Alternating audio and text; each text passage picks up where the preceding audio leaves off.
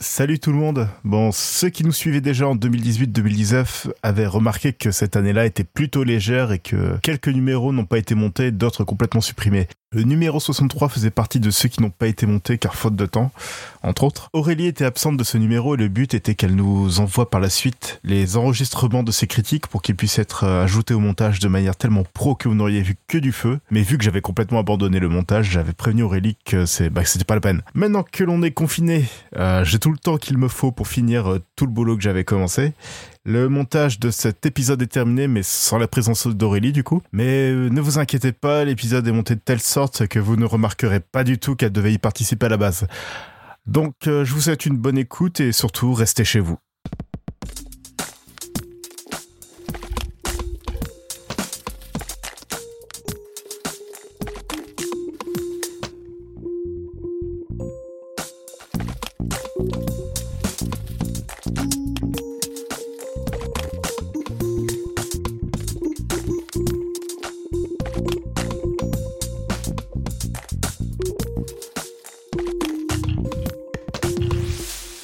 Bonjour à tous et bienvenue dans ce 63e numéro d'Éteindre la lumière. Un épisode un peu spécial cette semaine puisque, un peu à l'instar de l'épisode précédent, nous ne sommes que deux aujourd'hui. Et si la dernière fois j'étais en tête à tête avec Aurélie, aujourd'hui je suis en tête à tête avec Joël. Bonsoir Joël. Salut Bruno, comment tu vas? Ça va, ça va, euh, voilà, euh, grande joie et dynamisme, un épisode de la bonne humeur. Tu, tu vas très vite le sentir. Je suis fatigué moi aussi. Je suis usé, je suis usé par ce que j'ai vu. Je suis levé depuis 7 heures du mat et aujourd'hui c'était que la journée du stress, il n'y avait rien qui, avait au bou- qui allait au boulot. Ah, heureusement, il y a, y a éteindre la lumière pour te détendre, bien évidemment. Bien Je suis détendu, détendu. Euh, pour ceux qui aiment Aurélie, ne vous en faites pas. Un peu comme la dernière fois, elle nous a enregistré des petites pastilles euh, que je vais essayer de lancer à temps pendant l'émission. Je vais essayer de ne pas les oublier. Au pire, on, on trichera en post-prod. Et euh, enfin, vous, vous n'y verrez que du feu, mais je vous dévoile un peu les coulisses, quoi. Euh, bon, à part ça, c'est pas un épisode particulièrement spécial. Euh, on a vu des films, on va parler de ces films qu'on a vus, et, et, et c'est à peu près tout. Et je sais pas, Waouh, mais c'est mais c'est le concept d'éteindre la lumière ça. N'est-ce pas? C'est incroyable. Je- en fait, on a un concept fort, tu vois. On a vraiment un concept où on se dit, euh, pff, franchement, je suis pas sûr que des gens aient eu cette idée avant. Ces gars-là, ils ont trouvé quoi. Ouais, c'est vrai. On est arrivé, on a chopé un nom qui n'était pas le nôtre, et on s'est dit, viens, on s'enregistre quand on discute, quand, quand on parle de films. Ouais, allez. Ça a demandé pas mal de réflexion. Ça s'est pas du tout fait sur un coup de tête, le premier épisode, tu vois. C'est... D'ailleurs, euh, n'allez pas le réécouter, hein, s'il vous plaît. Non, non, non. Déjà, déjà, ceux d'il y a quelques mois, n'allez pas les réécouter. Je pense qu'il ne faut jamais réécouter cette émission. Déjà, parce que la qualité est sûrement moins bonne, enfin, et surtout, il risque d'y avoir des preuves qu'on se, concre- qu'on se contredit six mois plus tard. Euh, du genre, euh, ouais, moi j'ai toujours aimé Melissa McCarthy, je trouve que c'est une grande comédienne. Euh, voilà, ce genre de phrase. Si, si vous les remettez en contexte, là, euh, non mais je sais pas. Si, je sais pourquoi, c'est parce que j'en ai parlé dans l'épisode précédent. Ah bah non, si. C'était dans l'épisode précédent que j'ai parlé que j'aimais pas Melissa McCarthy. Je sais pas, c'était il y a 12 mois l'épisode précédent. Oui, bah c'est pas, c'est pas complètement notre faute. pas, pas complètement. C'est compliqué en ce moment, parce que c'est compliqué de, de se réunir pour enregistrer des épisodes, et en plus, il y a rien à voir. Il y a pas grand chose à voir, et, ou en tout cas qui nous attire. Euh, Il y a très peu d'éléments qu'on a vus au moins euh, tous les deux, ou avec Aurélie, tu vois, qui permettraient une discussion. Je pense que des trucs on en voit tous, mais en ce moment, je suis dans une période où j'ai plus tendance à revoir des vieux trucs. Euh, genre, j'ai revu The Social Network, mais je suis pas sûr qu'on va faire une émission sur The Social Network. Euh, on s'appelle pas deux heures de perdu, quoi. On n'est pas un podcast où on parle de films déjà sortis, on en discute pendant deux heures. Nous, on est deux tocards qui discutons de films qu'on a vus au ciné. Et donc, si on n'a rien vu, bah, on, on, on fait pas de contenu. Et ça, c'est un peu triste. Mais on va trouver des solutions, vous en faites pas. Déjà, on est là. cette semaine et cette intro est beaucoup trop longue. Alors je pense qu'il est temps qu'on rentre dans le vif du sujet. C'est parti. Et en plus, il y a quand même deux gros films qu'on va traiter cette semaine. Alors euh, quand même, hein, on a vu des trucs. Mais histoire de vous faire un peu languir, d'abord on va parler d'un film qui est passé complètement inaperçu et dont tout le monde se fout. Et pourtant, Joël et moi, nous l'avons vu. et c'est Stan et de John S.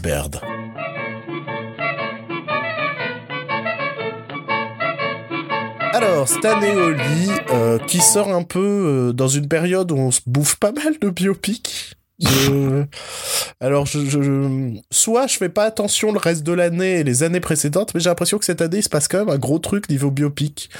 En mode, euh, en, tout cas, ça sent les films de, ah, c'est, les, les, biopics, ça rapporte toujours des Oscars, alors on va en faire plein cette année. Je pense que c'est ça, c'est juste la période des trophées et des cérémonies, donc euh, on se tape tous les biopics dans la gueule, euh, tous les Green Book, les Bohemian Rhapsody, euh, Stan et Oli. Euh, Est-ce qu'on peut compter les films historiques comme des, des biopics si ça parle d'une personnalité bah, C'est une belle question et je ne pense pas parce que... Voilà. C'était la fin de mon analyse. non, mais euh, je, je, sais pas. en fait, pour moi, un biopic, il y a quand même cette idée de biographie, de parler de plusieurs années de ce mec-là avec au moins le début ou la fin de sa vie, tu vois. Euh, je suis pas sûr qu'un film qui mette en scène juste une anecdote sur une personne célèbre soit un biopic à mes yeux. Je sais pas si je suis clair. Ouais, je vois ce que tu veux dire. Mais en fait, je suis en train de chercher un exemple, mais j'en trouve absolument aucun. Green Book? Oui, bah oui, voilà. Est-ce est qu'on peut le considérer comme un biopic? Je suis pas sûr. C'est c'est Stan et Oli, hein, du coup, c'est pas un biopic. Hein. Ouais, ouais, oh, tu fais chier, tu casses les couilles. C'est juste sur une partie de leur vie. Bon, Stan et déjà, ça parle de Laurel et Hardy. Je l'explique pour les gens du mhm. fond qui suivent pas forcément et euh, qui n'ont euh, peut-être aucune culture et absolument rien à battre. Euh, donc, c'est un film sur Laurel et Hardy qui va surtout s'intéresser à leur, leur deuxième partie de carrière. C'est-à-dire cette période où bah, tout le monde en avait rien à battre. et que euh, il se retrouvait à jouer dans des petits théâtres anglais euh, euh, en étant de plus en plus vieillissant, de plus en plus malade, de plus en plus fatigué. Et tout en essayant de rester faussement optimiste. Euh, ça, je trouve, c'est un aspect assez réussi du film, c'est ce côté faussement optimiste de euh, si si, tu vas voir. On a un film. On a un film. On va y arriver. On a un projet de film au bout. Et, et, c'est un film profondément triste. Parce que je vais t'avouer euh, quelque chose. Je me suis jamais plus renseigné, renseigné que ça sur Laurel et Hardy. Et moi, on m'aurait demandé. moi, aussi. On m'aurait demandé. Je me serais dit, bah oui, Laurel et Hardy, je sais pas. la fin de vie, ils devaient continuer un peu à tourner des films. Et puis voilà, ils sont morts de vieillesse ou je sais pas quoi. Non, non. En fait, c'était triste. C'était triste, il galérait en Angleterre en, jouant des, petits spectacles comme ça, par-ci par-là. Euh, enfin, enfin, je dis en Angleterre parce que le film se passe en Angleterre et parle de leur tournée en Angleterre. Mais euh, waouh, c'est pas un film très joyeux. C'est pas, il, c'est pas foncièrement. Euh, il y a peut-être, il y a des petits moments de comédie. Mais ils en ont pas fait du tout une comédie pour autant. C'est un film très mélancolique, très nostalgique, très ah bah vous voyez, hein, vos, vos idoles, en tout cas à l'époque, voilà, Laurel et Hardy étaient des idoles, bah elles peuvent disparaître du jour au lendemain et dans, dans presque un anonymat complet. Je sais pas quoi penser, quoi dire de ce film. Bah, le gros problème de ce film, c'est qu'il est vraiment très classique dans sa forme. Ce qui m'avait un peu étonné parce que moi, je l'attendais ce film parce que le réalisateur c'est John S qui a fait un film dont on n'a pas parlé depuis très longtemps, qui s'appelle Ordure avec euh, James McAvoy. Je, je pense sincèrement qu'il y a peut-être des nouveaux auditeurs qui nous ont jamais entendu parler d'Ordure, alors que de mémoire, c'était peut-être un running gag de la saison 1 où on parlait tout le temps d'Ordure à chaque épisode, genre, ce serait pas le réalisateur d'Ordure ou alors James McAvoy était très bien dans Ordure. voilà, Ordure qui est un film qu'on aime bien et qui est pas si connu que ça. Euh, non, il, est sorti, il est sorti en directement en vidéo en France. Et c'est dommage, c'est une super comédie noire. Si vous aimez les comédies noires, faut regarder Ordure. Ça marche très bien. et donc ouais, t'as ce réalisateur de comédie noire qui voilà, on t'annonce, va faire un biopic sur euh, Laurel et Hardy avec John C. Reilly et Steve Coogan. Donc euh, deux valeurs sûres. Deux mecs qu'on aime bien aussi.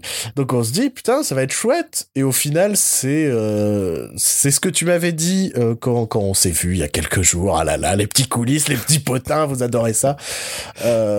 Quand on s'est vu, et tu m'as dit, au final, c'est un téléfilm de la BBC. Et c'est une production BBC en plus. Ça, ça m'aurait même pas étonné qu'à la base, ça devait être un film pour la télé. Et que finalement, ils se sont dit, bon, allez, on sort au ciné. On va peut-être tenter les Oscars, ou au moins Golden Globe. Attention, c'est enfin c'est pas forcément péjoratif. euh, Bah il y a non, des, parce qu'il y a a de des très bons super téléfilms euh, de la BBC, notamment sur euh, ce qui est coulisses. Euh, ce qui est coulisses de, de, de cinéma, Euh, je pense notamment à comment il s'appelait en France? Je crois qu'en France on l'avait appelé Moi Peter Sellers. C'était pas un documentaire, enfin un documentaire, c'était pas un film HBO ça par contre? Va te faire foutre. Mais bref, c'était quand même un téléfilm. Pour moi, c'était la BBC. C'était quand même un téléfilm pour la télé américaine qui est sorti en France au cinéma. Mais c'était c'était la BBC, non? Oh, je sais plus, mais il y avait aussi la même chose avec euh, le film sur Liberace de, de Steven Soderbergh, qui était un téléfilm HBO aux États-Unis, mais en France, il est sorti au cinéma. Bon, après, euh, Stan Oli, il était pas dans ce, dans ce, dans ce cas-là, mais ça m'aurait pas étonné que ça devait être un téléfilm à la base, mais qui, a- qui est sorti au cinéma euh, à l'international. T'aimes bien broder pendant que je fais une recherche? Et euh, la BBC, ils ont fait aussi d'autres téléfilms, comme par exemple le téléfilm sur la création de Doctor Who. Parce que voilà, quand je brode, je reviens forcément sur Doctor Who à chaque fois. Alors, c'est un film HBO Films et BBC Films Oh merde, on a tous les deux raison. qui a été distribué par HBO. Ouais. Euh... Oh, c'est compliqué, à trop de texte. euh, de- des grandes recherches. Oh, je sais pas. Bref, on a tous les deux raison, donc on va dire que c'est moi qui ai raison. Ah, si, si, j'ai l'info, j'ai l'info, l'info. Il était prévu pour euh, être juste diffusé à la télévision, D'accord. mais ils l'ont quand même sorti dans quelques salles en, Angleterre. Donc, euh, voilà, euh, je suis pas qu'une sous-merde. Je suis une demi-merde. Et ça me va. On parlait de quoi déjà? De Stan et Oli, non? Oui. Ouais, donc voilà, BBC, euh, téléfilm de la BBC, quoi. Hmm, c'est pas mal, c'est intéressant, ça manque d'excentricité, en fait. Ça manque de langage cinématographique. Pourtant, il y en a, parce que t'as quand même des plans séquences, des trucs comme ça, plutôt chouettes. Mhm. Mais il y a pas de folie. le, le premier plan du film, c'est un plan séquence de Laurel Hardy qui entre sur le plateau de tournage. Et c'est vraiment très sympa. Ouais, c'est genre toute une traversée des studios à Hollywood, tout ça. Et c'est vraiment très bien fait. Euh, De l'horloge jusqu'au plateau. Et En fait, ouais, le, film est pas mal fait. Le film manque juste de du- d'une d'une pointe de de, de réflexion d'une réflexion qui aurait amené une idée qui aurait suivi un peu tout le film qui aurait permis de de le rendre plus atypique que ça Euh, là je pense que peut-être les rares idées ça a été de faire euh, parfois il y a des scènes du film qui sont presque vues comme des scénettes de Laurel et Hardy.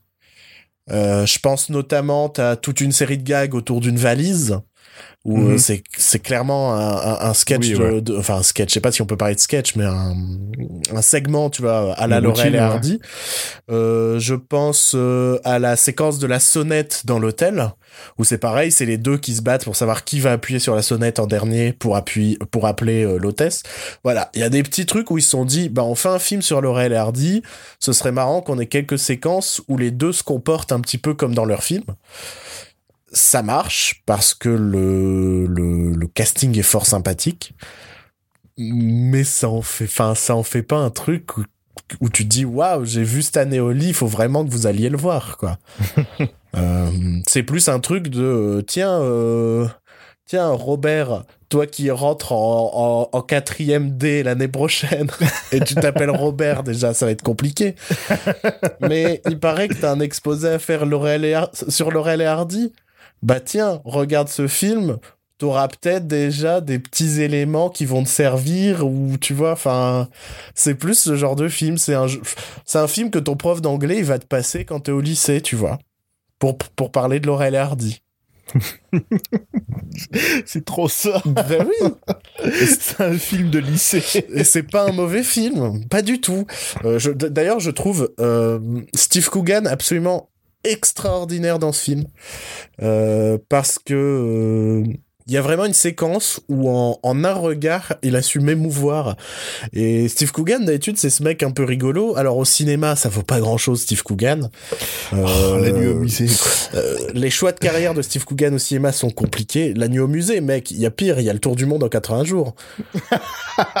Arrête, il était avec Jackie Chan dedans, c'est trop bien. qui- qui- qui- qui- voilà. Donc Steve Coogan au cinéma, ça vaut pas le coup, mais ce mec-là est vraiment drôle et, et à la télé anglaise et à la radio et enfin, c'est un mec qui fait plein de trucs et qui est vraiment drôle et, et c'est un mec qu'on associe forcément qu'à la comédie, mais jamais à la comédie euh, visuelle.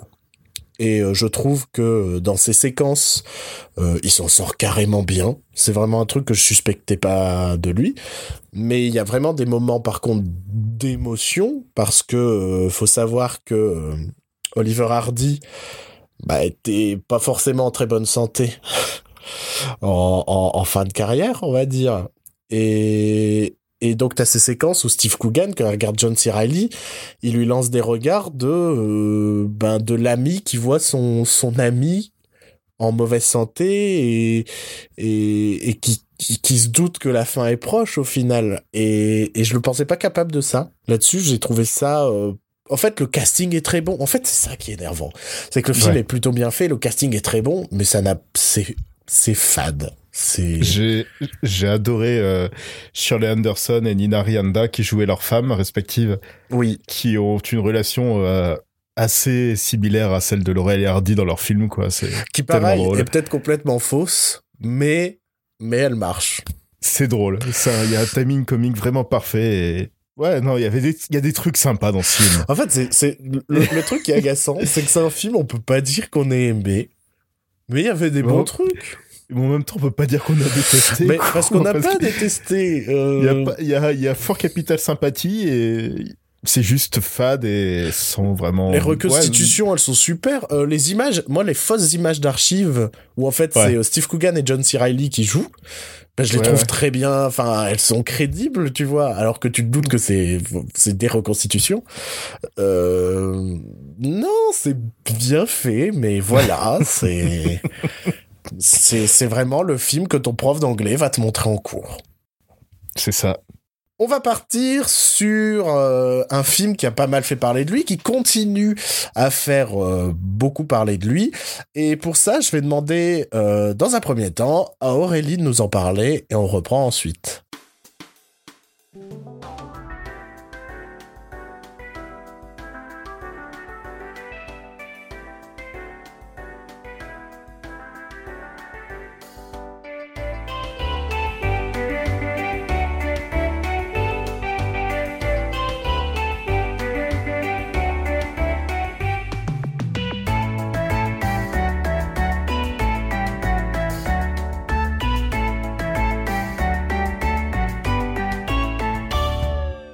Ah, c'était vraiment très très intéressant. Je... Ris pas, Joël. Sois, sois crédible, s'il te plaît. non, t'as fait la fin, t'as fait la fin des messages à caractère Mais, informatif. mais chut. Allez, on- Gros con. allez, recommence, commence. Allez. Ah oui, hmm, c'était vraiment super. Que- Qu'est-ce qu'est-ce que est-ce que t'es d'accord avec son avis, Joël?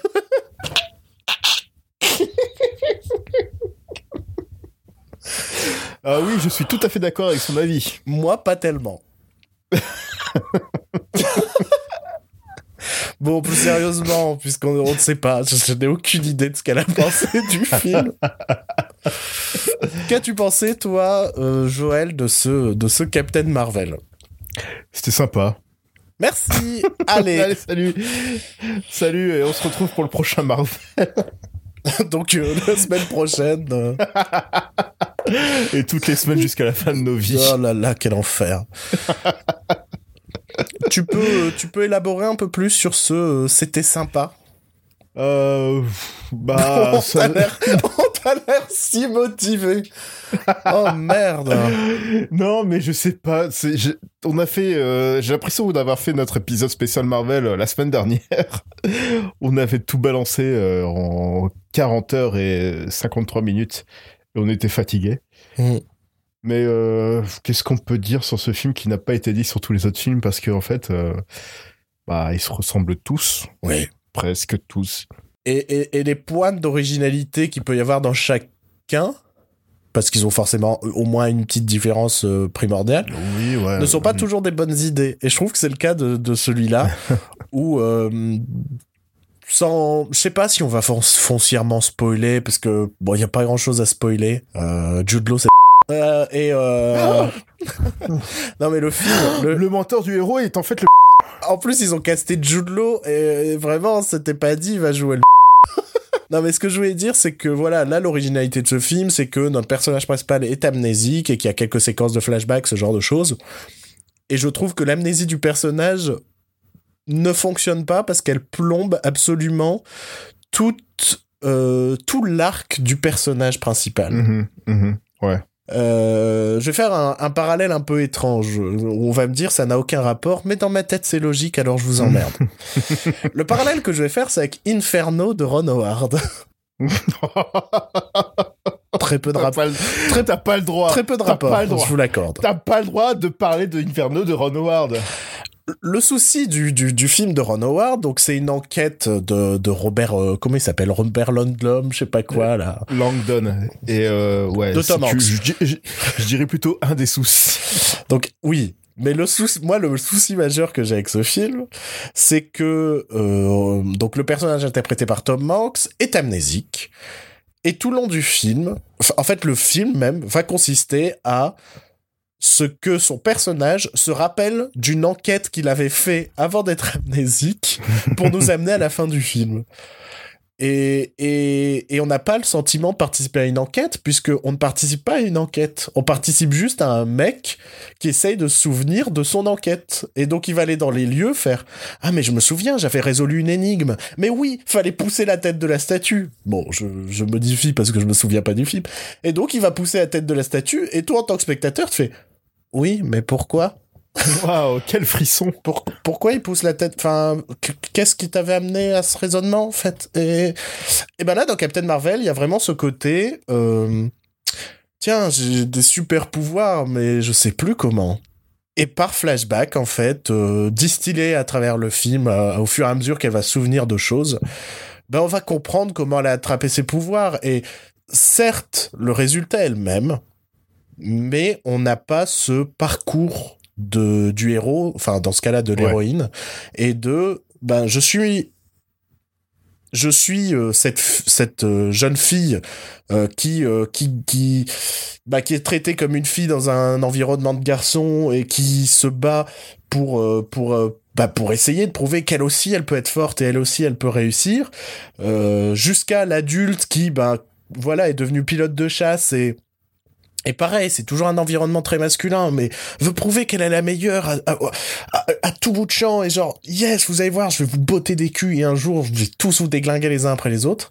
Ben on a, et, et, euh, et donc le, le, le, cas qui va lui donner son pouvoir, que je vais pas forcément spoiler, euh, et ben on n'a pas ce progrès là. On a ce truc de, bah j'ai des pouvoirs, ah tiens, je me souviens, quand j'étais dans ce bar, il y avait des mecs qui m'embrouillaient tout le temps, pendant que je faisais du karaoké avec ma copine, tu vois Ouais, non, mais le film aurait clairement gagné à être une, une origin story classique, en fait. C'est ça qui est con à dire, mais euh, on en a eu à l'appel des origin story, mais là... Euh, ouais, non, ça...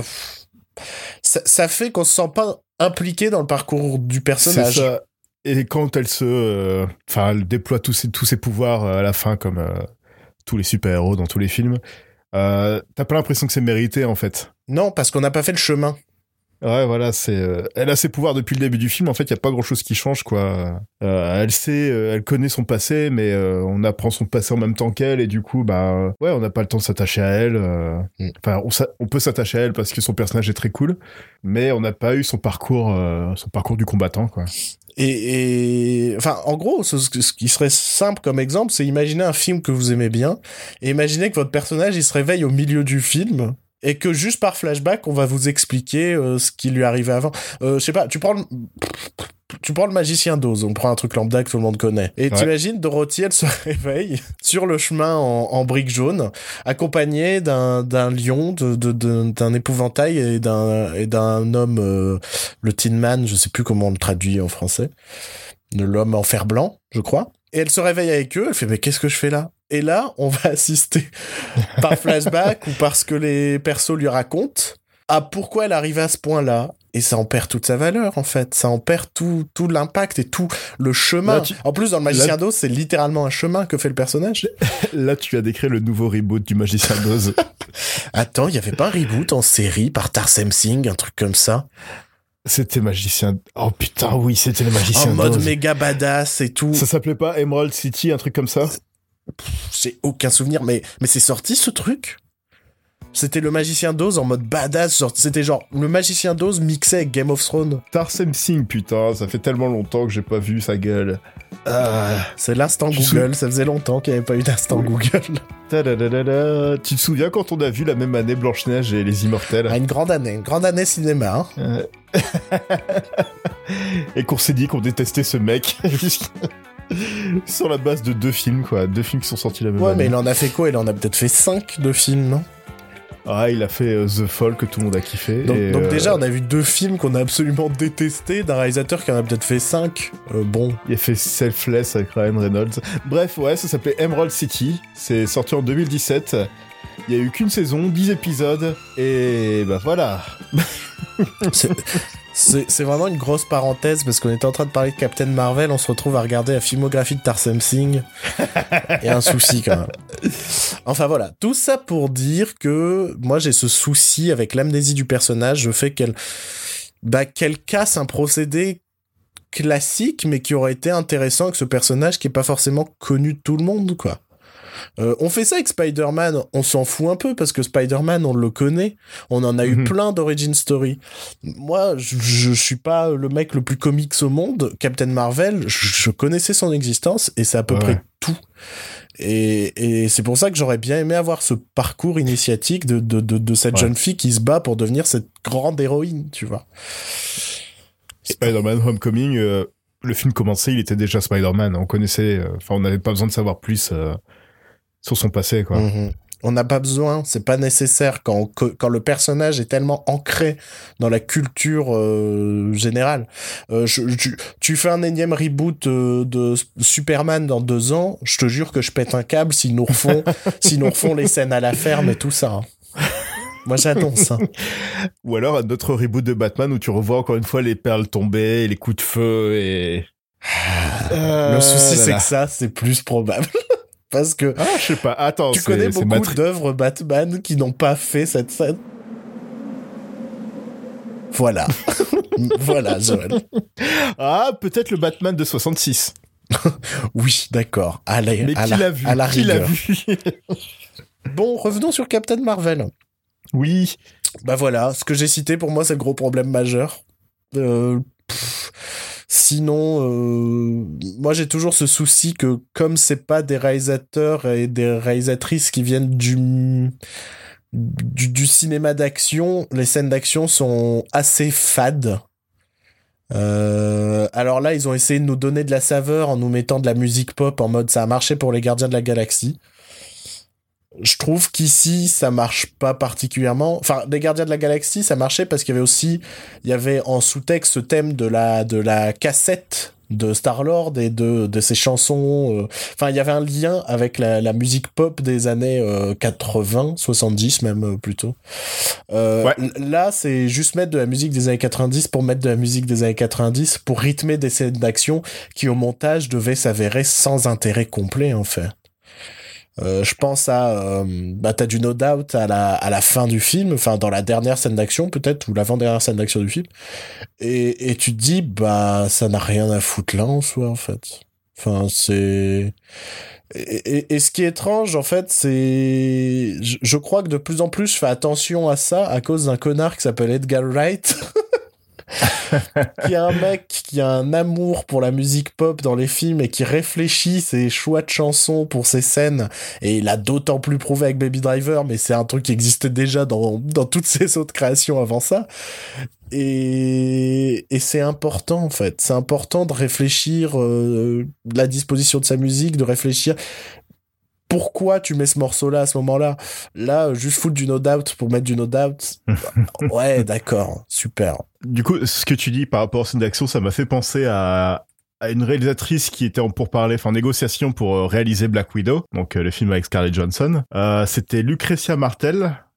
Je ne sais pas si tu la connais. Non, le nom me dit rien du tout. Alors, elle a réalisé euh, Zama, la femme sans tête, la sainte fille et la Ciénaga, la Ciénaga, pardon. Je te confirme que ça me dit toujours rien.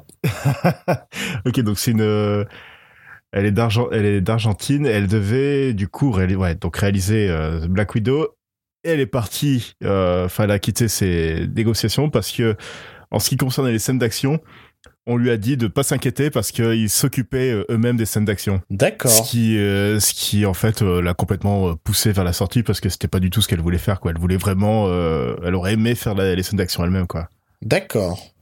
Donc voilà, c'est pour ça que toutes les scènes d'action se ressemblent toutes dans les films Marvel, c'est parce que c'est les mêmes gars qui font ça. Et à mon avis, c'est c'est juste des les gars les les gars des effets spéciaux quoi. Oui, bah oui, parce que de toute façon, les films Marvel sont les scènes d'action. euh, je suis pas sûr qu'il y ait beaucoup de, qu'il y ait autre chose que des effets, des images de synthèse. Mais euh, d'accord, super, ok. Voilà. Ça montre vraiment à quel point c'est une uniforma, une uniformisation du truc, quoi. Putain, c'est fou. Est-ce que t'as autre chose à dire sur euh, sur Captain Marvel? Euh, J'aime bien le côté buddy movie entre elle et euh, c'est euh, Nick Fury. Bah, c'est presque une des grosses différences qu'on peut trouver par rapport aux autres Marvel.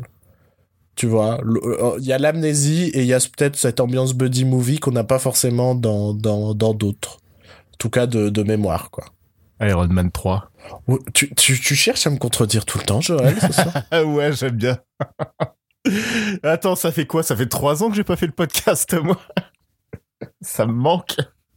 Ah, j'ai pensé à un truc que j'ai pas aimé dans le film. Oui.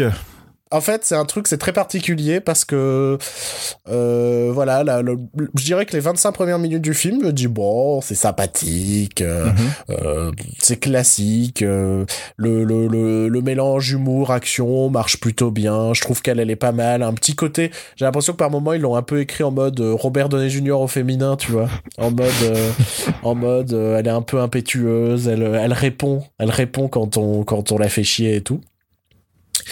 Et arrive un moment où je trouve la comédie devenue de plus en plus euh, n'avait plus sa place et pourtant elle en faisait des caisses. Et, et c'est ce que je t'ai dit, je fais, euh, il y a vraiment eu des séquences où, euh, en gros, il y a de plus en plus d'extraterrestres qui se mêlent aux humains, on va dire, dans, dans Mhm. l'univers Marvel. Et jusqu'ici, c'était un peu traité en mode, bah, les extraterrestres, c'est un peu le danger, c'est un peu la menace, ça fait peur. Et là, on a un peu, peut-être pour la première fois, cette confrontation humain-extraterrestre, mais en mode, euh, tiens, vous êtes différents, c'est marrant, c'est rigolo, on va faire des gags là-dessus. Et, et, et ça a donné un côté Galaxy Quest à certaines séquences. Alors Galaxy Quest, qui est un film qu'on aime bien parce que c'est marrant, mais parce que c'est une comédie justement euh, sur des humains qui rencontrent des extraterrestres pour la première fois, quoi. Et, et, et, et, là, ben, il y a des, y a des vraies vannes là-dessus. Il y a vraiment des éléments. Il y a notamment un, ben, un extraterrestre qui peut changer de forme. Donc, forcément, on lui demande euh, s'il peut devenir une, une plante carnivore, s'il peut devenir plein de trucs différents. Oui, d'accord. Mais, mais c'est, enfin, trop. Et il y a trois, il y a trois personnages qui disent en unisson dans ton cul aussi à la question où est-ce que je dois me carrer ça? Putain, j'avais oublié ça. Et c'était très bizarre. C'était très bizarre. Même pour euh, une scène drôle, je trouvais ça bizarre. T'as, t'as la scène de l'autopsie d'un corps d'alien où t'as Robert Downey Jr. Euh, Robert Downey Jr. Qu'est-ce que je raconte? Samuel L. Jackson euh, qui regarde euh, le pénis de l'alien euh, en mode ah d'accord. Et tu fais Mhm. enfin c'est vraiment ça semblait d'un seul coup comme si euh, le film, enfin, c'était trop bizarre. C'était, il y a eu des séquences où t'avais vraiment Ouais, l'impression ouais. d'être dans dans une comédie avec des aliens à la Galaxy Quest, ou alors un peu Men, Men in Black, tu vois.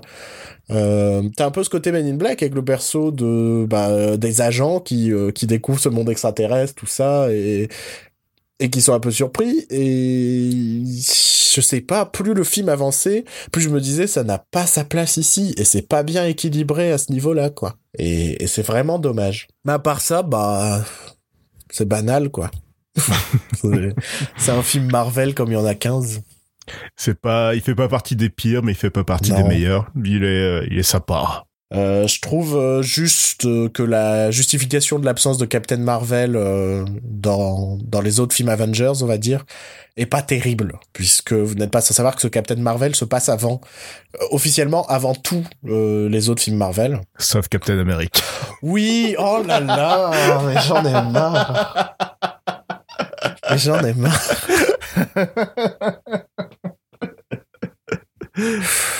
Bon, tout ça pour dire hein, que euh, le côté, bah, elle part explorer l'univers et part faire d'autres trucs, mais on lui donne un bip, on donne un beeper à Samuel Lee Jackson si jamais elle- il a besoin d'un coup de main. Et le fait que euh, bah, on voit jamais Samuel Lee Jackson dans d'autres films. Regardez le beeper, hésiter. En fait, c'est ça. C'est que tu sens que c'est écrit au fur et à mesure et qu'à aucun moment avant ce point-là, ils se sont dit Samuel Lee Jackson, il a un beeper pour appeler Captain Marvel. Alors que s'il savait dès le début, ça aurait été sympa, ne serait-ce que dans le premier Avengers ou le deuxième, qu'il ouvre un tiroir, qu'il regarde son beeper, qu'il se dise qui hésite à appuyer et se dit non, on va s'en sortir, j'ai les Avengers, on va réussir à faire un truc badass et sauver la planète. Sauf que là, non, c'est écrit au fur et à mesure, donc euh, le beeper n'existait pas avant, et ça fait que, ben moi, je trouve que son absence, elle est vraiment pas ouf, et pour moi, ça fonctionne pas tellement. On va voir s'ils vont un, un peu plus se justifier dans le prochain Avengers, mais j'y crois pas trop, Mhm. quoi. Ouais, ouais, ouais. Euh, Entre parenthèses, j'ai j'ai revu Iron Man récemment. Oui, Euh, le film est super. Les deux premiers, les deux premiers tiers sont vraiment super. Mais à la fin, quand t'apprends que Jeff Bridges c'est le grand méchant, il est taré. Je trouve que le film il s'effondre complètement, ça devient n'importe quoi.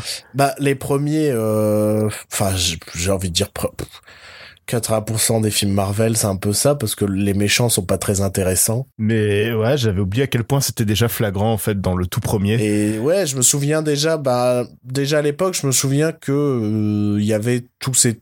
En fait, j'ai l'impression qu'au début des, des, des, des premiers films Marvel, c'était moins dithyrambique qu'aujourd'hui, où on a l'impression qu'à chaque film, c'est le meilleur film de l'histoire. Il y avait pas encore Twitter aussi. Et, et donc, il y avait un peu. Je me souviens qu'à l'époque, les critiques émises, c'était sur le méchant. Et, et pendant pas mal de Marvel, on continuait à dire que les méchants étaient pas top. Et moi, je continue à le dire, hein, les méchants Ouais. sont, sont pas super. Là, on n'a pas parlé par rapport, à, à- par rapport à Captain Marvel, mais on retrouve le méchant de, des Gardiens de la Galaxie. Je suis incapable Mhm. de dire son nom. Je suis incapable de dire son nom, je suis incapable de dire en quoi c'est incroyable euh, euh, sa présence, en quoi, waouh, incroyable, c'est un univers connecté, on retrouve le même personnage. Pff, super. Si, c'est euh, le mec qui faisait des tartes dans la série télé de Barry Oui, Sonnenfeld. c'est Lee Pace. Pushing Daisies. C'est Lee Pace, c'est c'est Pushing Daisies, quoi.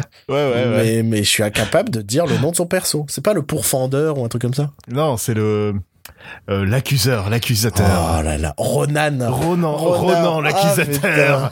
Incroyable. Rien à rajouter? Aurélie, t'as quelque chose à rajouter?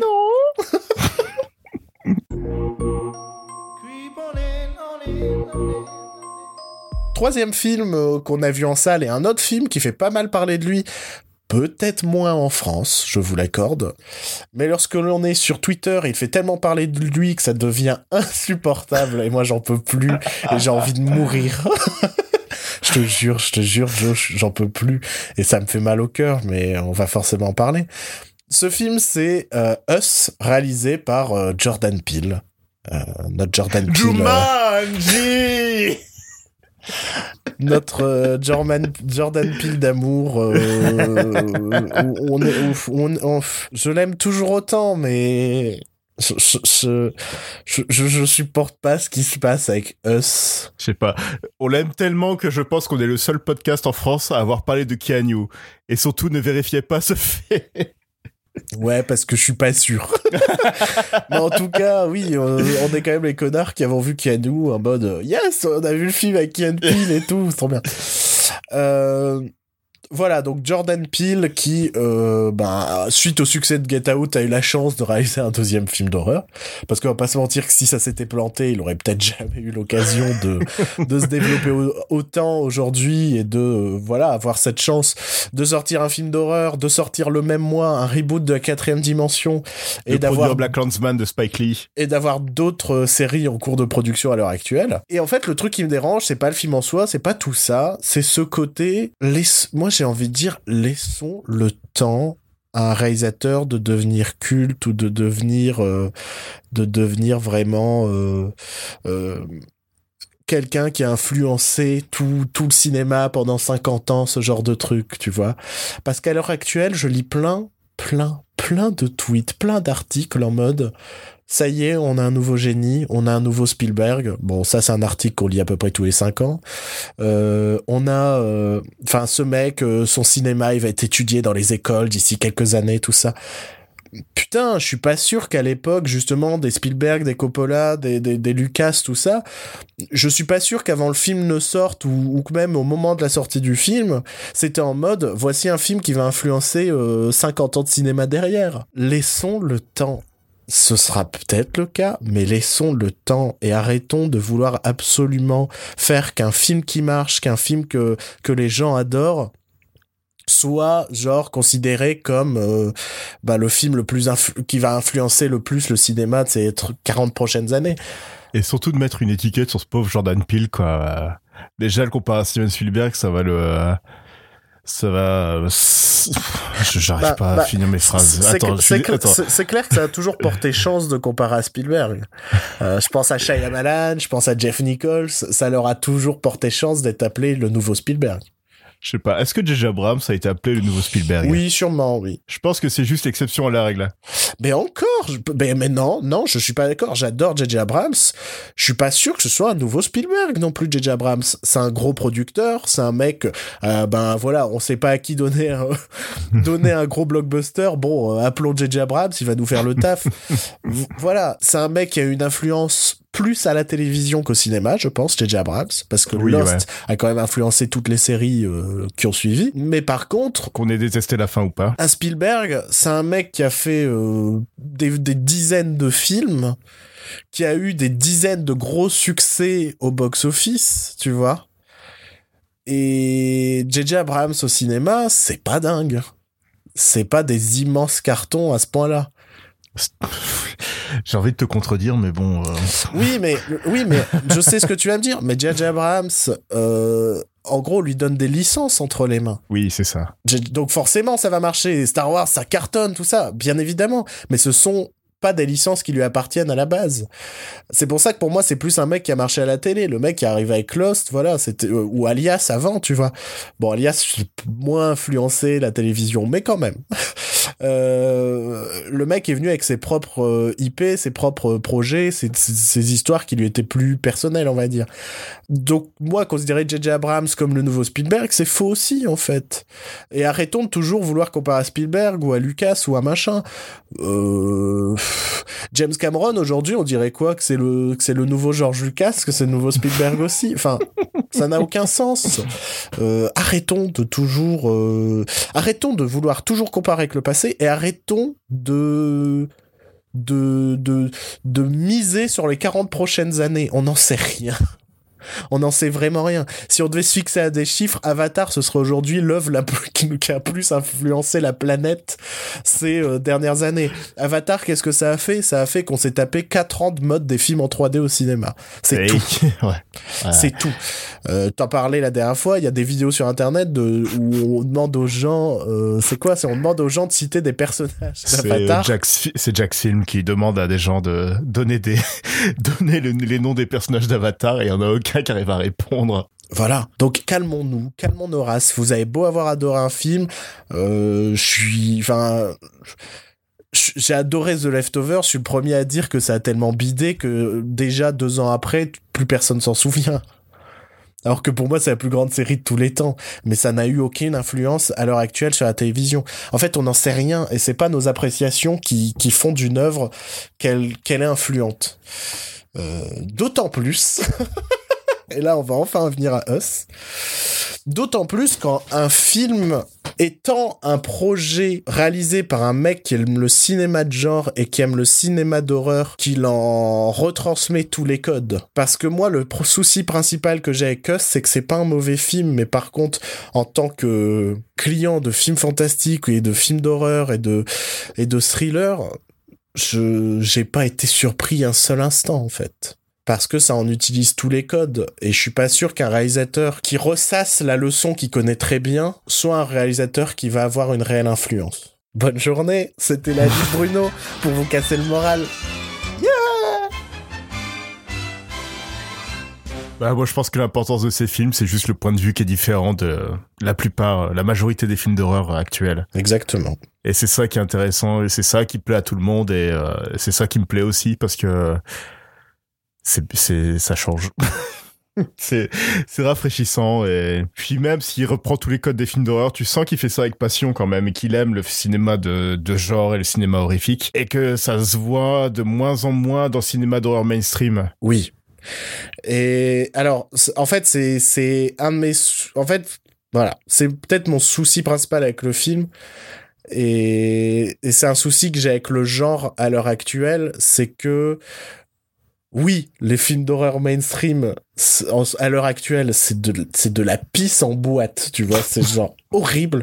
Et donc oui, à côté, Us, c'est un chef-d'œuvre, c'est un grand film, parce que c'est un film qui aime le genre, qui fait tout sérieusement, qui, voilà, c'est un mec qui s'est dit, je vais enfin redonner son blason au, cinéma de genre euh, à grande échelle, à diffusion de grande échelle. Et alors là-dessus, c'est une franche réussite, bien évidemment. Après, moi, j'aime bien ce genre cinématographique. Et j'en ai vu des films. Tu t'en bouffes des kilomètres aussi de films d'horreur. Pas des kilomètres. Mais en fait, j'ai aussi un souci, c'est que moi j'aime bien, j'aime bien le, cinéma fantastique euh, imparfait. Le truc où tu sais que c'est fait avec cœur, mais qu'il y a plein de trucs ratés, que des fois les fins sont nulles et les trucs comme ça. Et, et ça, c'est pas le cinéma, enfin, le cinéma d'horreur mainstream est pas imparfait, il est à chier. le cinéma d'horreur pas mainstream, je connais rien de parfait, je connais rien de super, je connais pas, je connais très peu de films qui m'ont subjugué sur ce que j'ai vu ces 15 dernières années. Et donc oui, là-dessus, Us c'est une franche réussite. Parce que, bah oui, tout est très bien fait. Mais par contre, ça utilise, je, je sens que, bah, c'est même sûr que Jordan Peele, c'est aussi un mec qui bouffe plein de films fantastiques, plein de films d'horreur depuis, je sais pas, il a, il a pas encore 40 ans, donc on va dire 36, euh, 37 ans, je sais pas. Donc, donc, je pense qu'on a des références communes. Et c'est peut-être mon souci principal, en fait. C'est que, bah, j'ai les mêmes références, je suis pas surpris, je, savais où il allait, je savais... C'est un film avec des twists à la fin, on va pas se mentir. Bon, il y a rien de très surprenant, euh, notamment à cause d'un truc qui pour moi par contre est moins pardonnable à Jordan Peele et je je sais pas si tu vas être d'accord mais je, je trouve que le film en dit trop, le film parle trop, le film mhm. explique trop les choses. Mhm. Ce, dès le début du film, parce que le début du film commence par un encart qui nous dit aux États-Unis, il y a des milliers et des milliers de kilomètres de tunnels qui sont abandonnés et qui n'ont plus d'utilité. Et après, pendant 50 minutes dans le film, on ne parle pas de tunnels.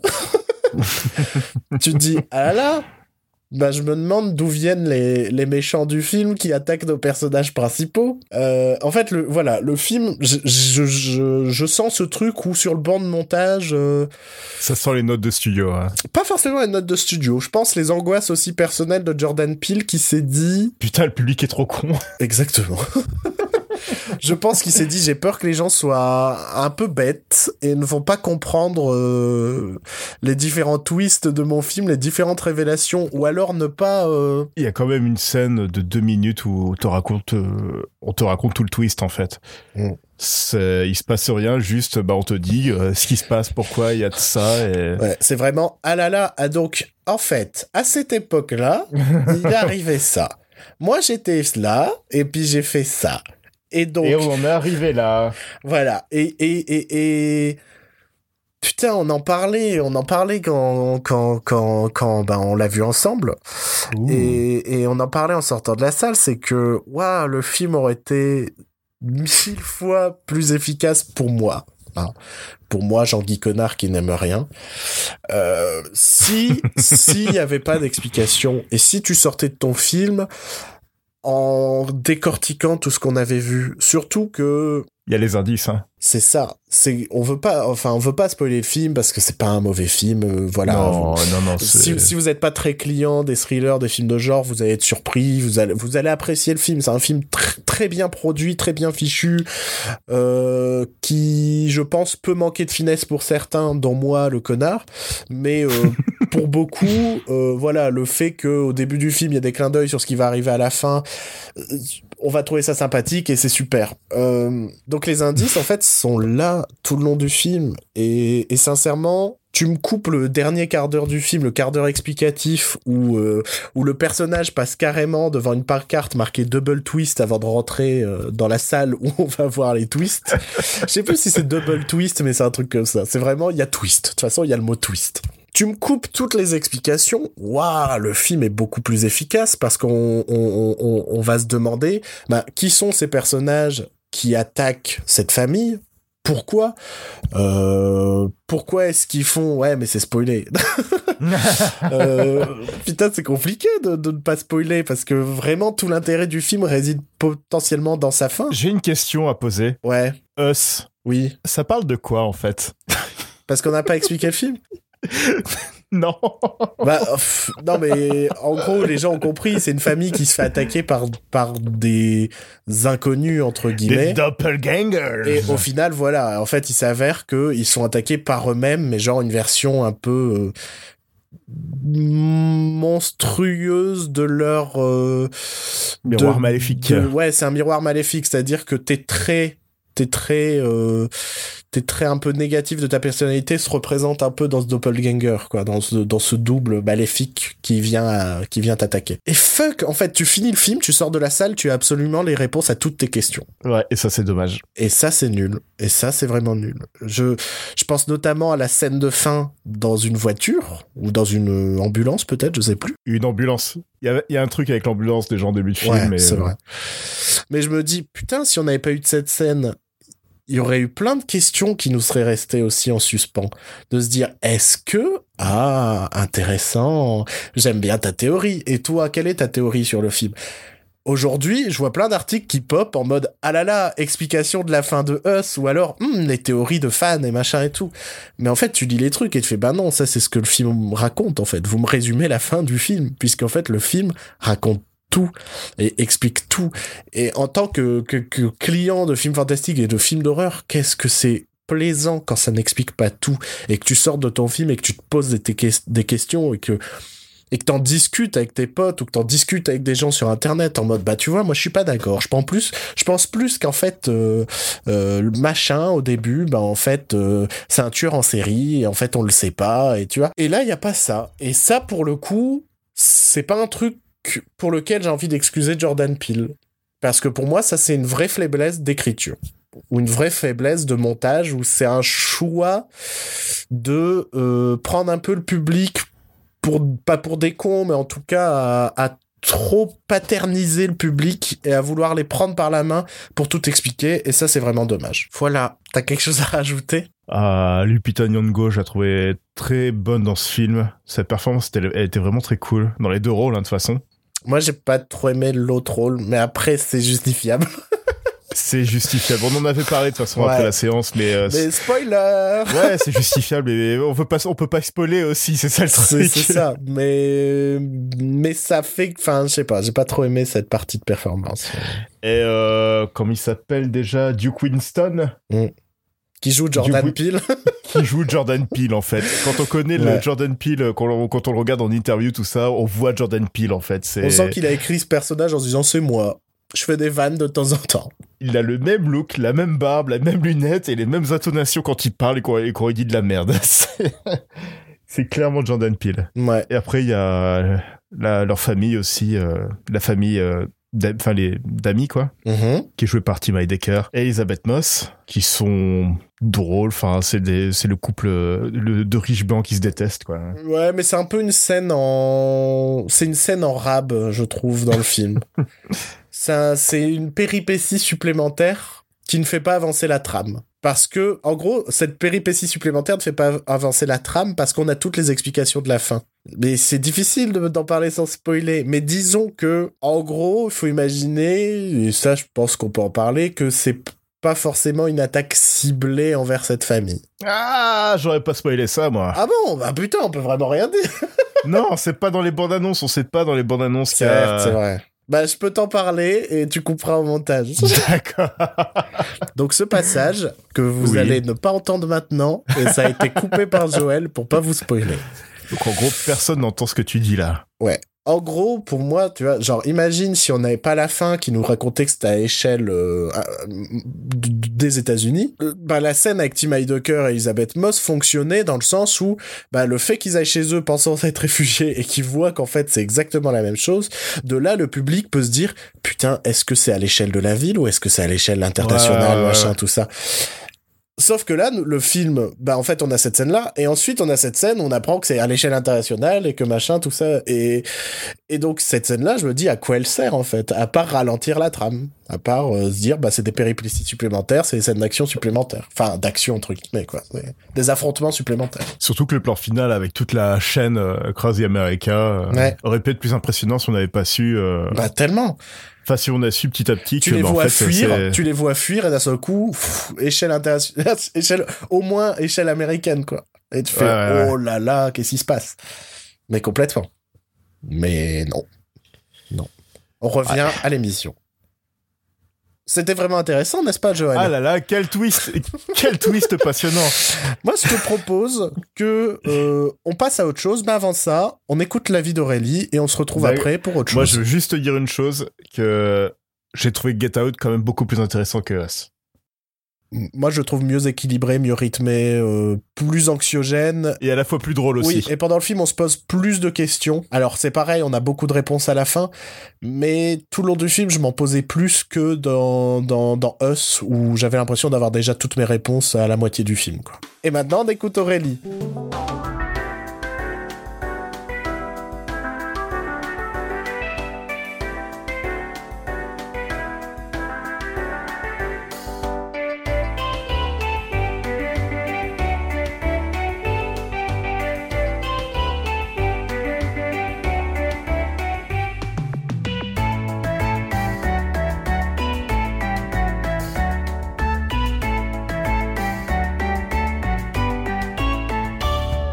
Avant de passer à la deuxième partie de l'émission, euh, voilà, c'est toujours cette partie où on parle des films sortis directement sur Netflix.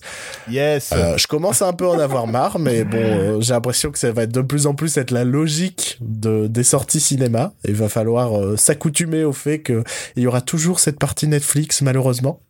Et eh bien avant de passer à cette partie, je vais inaugurer une nouvelle rubrique Quoi Qui ne durera peut-être que le temps de cette émission puisqu'elle est indépendante de notre volonté. Comme toutes les rubriques, toutes les nouvelles rubriques de notre émission. J'osais pas le dire. Mais euh, cette rubrique s'appelle La question de l'auditeur. Jingle, Joël. What? La question de l'auditeur. Yeah. Alors je vois que tu es surpris, ça veut dire que tu n'es pas allé sur nos réseaux récemment, Joël. Non. Mais il y a un auditeur ou une auditrice, je ne sais pas, je l'avoue, sur Twitter du nom de Pouico, donc on te salue, qui nous a posé une question. Et je me suis dit, bon, Bon allez, on va lui répondre en podcast. je me permets de lire son tweet. Je viens de le voir, l'affiche de Nous finirons ensemble. Donc Nous finirons ensemble, c'est la suite des petits mouchoirs réalisés par Guillaume Cadet. Les noms sur cette affiche sont dans le désordre et ne correspondent pas aux acteurs en dessous. Pourriez-vous, dans un épisode, expliquer les codes des affiches? C'est la question de l'auditeur. D'accord, déjà, bah merci de nous avoir posé une question. Je suis tout à fait, je suis ému. Tu, tu es ému, moi aussi. Je suis ému que tu sois ému, Joël. Eh bien, euh, euh, bon, on n'est pas des experts en, en termes de d'affiches et de composition d'affiches, tout ça, mais je sais une chose, c'est que euh, les l'ordre des noms des affiches sont en rapport avec le contrat des acteurs. Oui. Donc, euh, si l'acteur a, a réussi à négocier un meilleur contrat qu'un autre acteur, bah son nom sera en premier sur l'affiche. Et encore là, tu parles parce qu'en fait, je me suis un peu renseigné. D'accord. Ah bah très bien, encore mieux. En gros, euh, tu parles. En fait, je dirais presque la réponse, elle est peut-être un peu nulle, mais je dirais presque c'est quasi du cas par cas. Parce qu'en gros, il y a cette idée-là, c'est que ça peut correspondre aux contrats qui ont eu lieu euh, avec les acteurs et que genre bah lui il a demandé à être en premier dans dans, dans euh, sur l'affiche euh, et puis euh, et il a demandé à être en police 35 alors que lui c'est en police 27 tu vois. Ça peut être ça. Ça peut aussi être une idée de popularité et de marketing donc de se dire bah tiens on va peut-être mettre euh, Will Smith en premier, en plus gros, euh, même s'il meurt au bout de 20 minutes de film, mais parce que s'il va peut-être attirer plus de gens euh, au cinéma. Ce qui est plus forcément le cas avec Will Smith, mais bon, c'est un exemple qui m'est venu comme ça. Après, il peut y avoir une autre idée. Parfois, c'est une idée de euh, d'égalité. Euh, je pense notamment à, euh, voilà deux films où par exemple on a un homme et une femme sur l'affiche et souvent on a le nom de la femme au-dessus de l'homme et le nom de l'homme au-dessus de la femme. Et euh, bon, souvent l'homme est à gauche parce qu'on le voit en, premier puisque nous sommes dans des codes de lecture de gauche à droite. Et euh, mais souvent on met le nom de la femme aussi au-dessus de cet homme parce que voilà toujours cette idée de lecture de gauche à droite, ce qui fait que même en passant rapidement devant une affiche, on a au moins ces deux informations de il y a un tel et une telle dans ce film parce qu'on l'a vu immédiatement juste en voyant le côté gauche de l'affiche. Tu vois, ça peut être ça aussi. Donc en gros c'est presque du cas par cas. Après, nous ne sommes pas des spécialistes. C'est quelques recherches, c'est aussi, bah voilà, moi j'ai fait quelques, j'ai eu quelques cours de graphisme dans ma vie, et donc je m'amuse à faire des affiches à côté, donc je me renseigne un peu de temps en temps.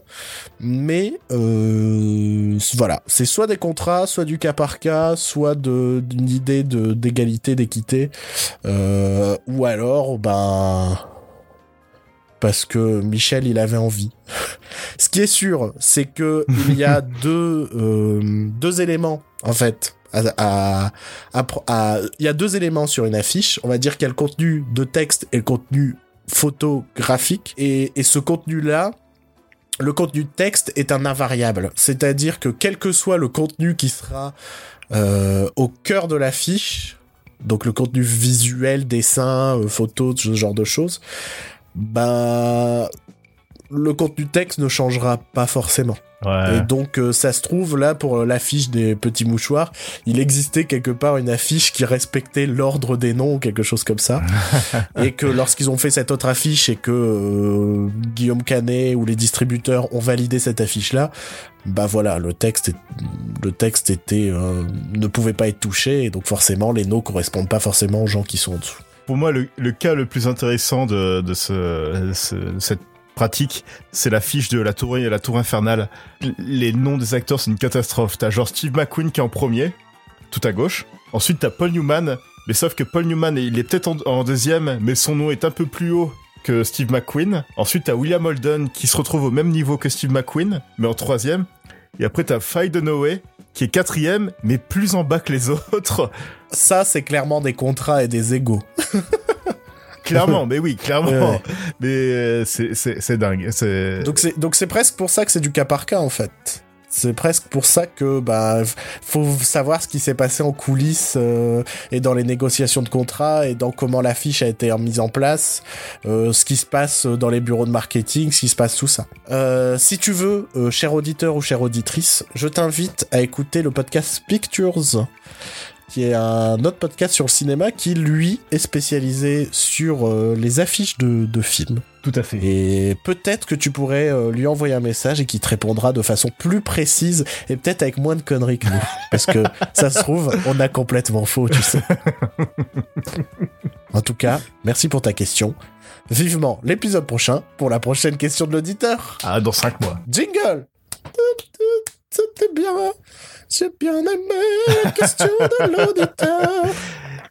Yeah. Ok. Putain, mais Free Solo, je ne sais pas où le caser. Hein. c'est pas un film Netflix, c'est pas un film qui est en salle. On se quittera là-dessus. On se quittera sur la vie de Free Solo et c'est Aurélie qui dira au revoir. Ok, d'accord. Et nous, à la fin, enfin, juste au revoir. voilà, comme, comme Allez, salut Comme ça, elle a du boulot. comme ça, elle aura du boulot. Allez. Et elle devra nous dire, elle devra dire où est-ce qu'on nous suit. Free solo et conclusion de l'émission. c'est parti pour la partie Netflix de cet euh, épisode. Et je propose qu'on commence tout de suite avec Aurélie, qui va nous parler d'une... euh, je sais pas si on pourrait appeler ça une série, ou plutôt une compilation de courts-métrages, puisqu'elle va nous parler de Love, Death and Robots.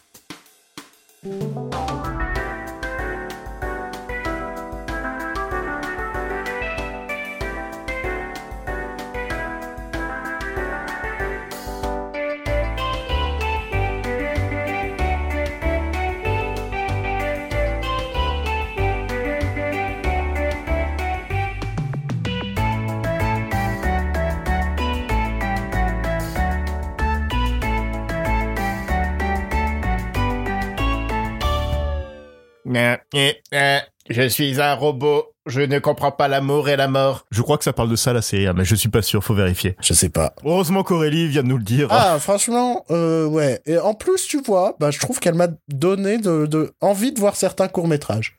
Ouais, mais pas d'autres. Pas, non, parce que alors, le, le quatrième, là, il avait l'air à chier du cul. Franchement, euh... c'est ça qui est pratique avec les séries anthologiques, c'est que si tu n'aimes pas un épisode, l'autre, celui d'après peut être bien.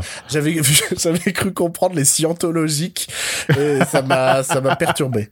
Mais oui, Mais les séries scientologiques, c'est c'est pas bien du tout, par contre. Euh, ah, quelle affaire. euh, les conneries de Xenu, tout ça, euh, non merci. En, quoi. coup- en tout cas, c'était euh, c'était euh, fort sympathique. Putain, j'ai oublié une blague que je voulais faire en début d'émission. C'était quoi? Je vais dire. euh, Et donc, on va parler de Dumbo. En- Enfin, je voulais te lancer sur Dumbo, sachant qu'on l'a pas vu. Tu sais quoi, j'ai jamais vu Dumbo, l'original. Je crois que j'aurais pu en parler alors que j'ai jamais vu. Je l'ai vu même pas- et c'est chiant. Bonne journée. Bon, tu coupes. Oh là là, tu te souviens quand enfer. Tim Burton c'était un événement? Mm. Un film de Tim Burton c'était un événement. Ouais. Je pense que le dernier événement, en vrai, c'était peut-être Alice au Pays des Merveilles. hein. Ouais, ouais, quel événement Mais c'en était un. C'en était un. C'est vrai en plus. Il y avait ce vrai. truc, putain, Burton, Alice au Pays des Merveilles, ça peut être cool. Hein. Ça a pas du tout déçu les gens. Comme quoi, de positif, ça n'est pas toujours un positif. Mais non. La science avait, avait tort avec Tim Burton. Ouais. Plus par plus, ça peut faire moins.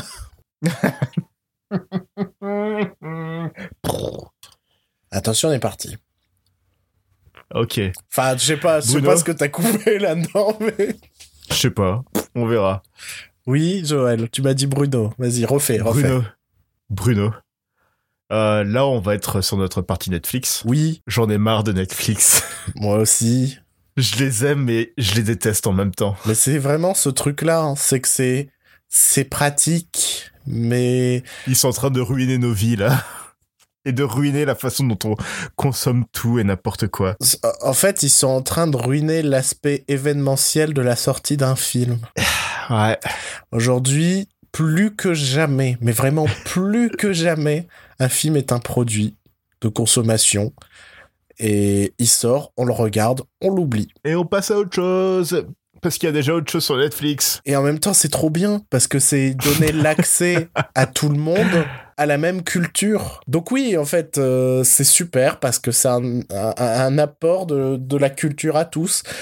Mais en même temps, euh, je suis pas sûr que les gens d'eux-mêmes soient suffisamment curieux pour regarder un truc qui est un peu hors de leur sentier battu ou hors du marketing. Mhm. Nous, c'est parce qu'on est des gros putains de nerds. Et encore, on regarde pas tout non plus. Il y a plein de trucs où on, se dit pas, tiens, je vais le regarder parce que euh, c'est inconnu. Ouais, ouais. Est-ce que les gens d'eux-mêmes avec Netflix regardent autre chose que ce qu'ils auraient regardé? Je sais pas non plus. Mais c'est pratique, hein. Ouais, tu vois, euh, je sais pas si tu l'as remarqué ou si tu l'avais compris, mais euh, moi j'aime bien les trucs de super-héros. Hmm, Enfin, peut-être. Je, je sais pas. Il y a, il y a une quinzaine d'années, à la télé, il y avait rien en super-héros, à part Smallville. Et c'était une sacrée merde, une sacrée merde Smallville. Pourtant, j'ai regardé toutes les saisons de Smallville. Parce que c'était un truc de super-héros. Et que je suis un connard de nerd. Ouais. Là, maintenant, il y a trop de trucs de super-héros, et la seule chose que je regarde, c'est les Legends of Tomorrow. Parce que c'est daubé.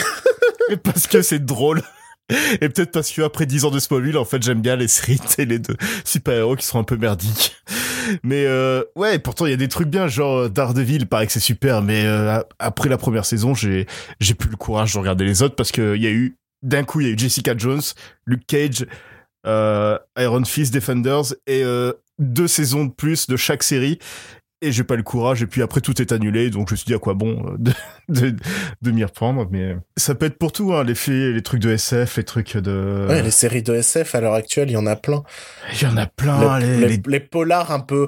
Moi, moi, enfin, il fut un temps, j'adorais tout ce qui était polar un peu sombre, c'est-à-dire pas les experts, tu vois. Mais genre, au Ouais. cinéma, c'est du Seven, c'est, enfin, c'est du, c'est du David Fincher au cinéma. Euh, et, et aujourd'hui, des, des, des polars très sérieux, très sombres, il y en a plein sur Netflix. Et j'ai envie d'en regarder aucun, parce qu'il y en a plein. et je me dis, pff, ouais, allez, super. Et moi, en ce moment, j'ai vraiment ce syndrome où, euh, quand je vais sur Netflix, je me dis, je sais pas, je sais pas quoi regarder. non mais c'est le même syndrome du mec qui a plein de films chez lui qui sait pas quoi regarder ou le mec qui a plein de jeux chez lui qui sait pas quoi jouer À l'époque où j'allais au, au vidéoclub, ils, avaient à peu près, on va dire, alors Bruno pour les gens qui ont moins de 20 ans c'est quoi un vidéoclub? C'est Netflix, mais il faut se déplacer.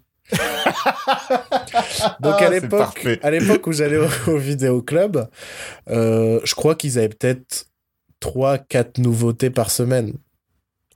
Et donc j'y allais et souvent je prenais les trois nouveautés ou quatre et puis voilà, j'avais ma sélection. Et c'est pour ça que j'ai vu plein de films de merde, mais que j'ai vu aussi des bons trucs. Mais j'avais une sélection qui était préfaite, tu vois. Et, et- je me, enfin, j'étais presque forcé à prendre que cela parce que j'avais déjà vu le reste parce qu'au fur et à mesure, en fait, je, je voyais et j'avais plus que les nouveautés à me, à me mettre sous la dent. Mhm. Aujourd'hui, avec Netflix, t'as 3 à 4 nouveautés par jour. Facile. Facile. Parce que t'as toujours des jours, euh, j'ai l'impression, début de mois et euh, milieu du mois, je crois que t'as à peu près, t'as toujours une journée où t'as 20 films qui arrivent à peu près, ou, enfin, un gros contenu.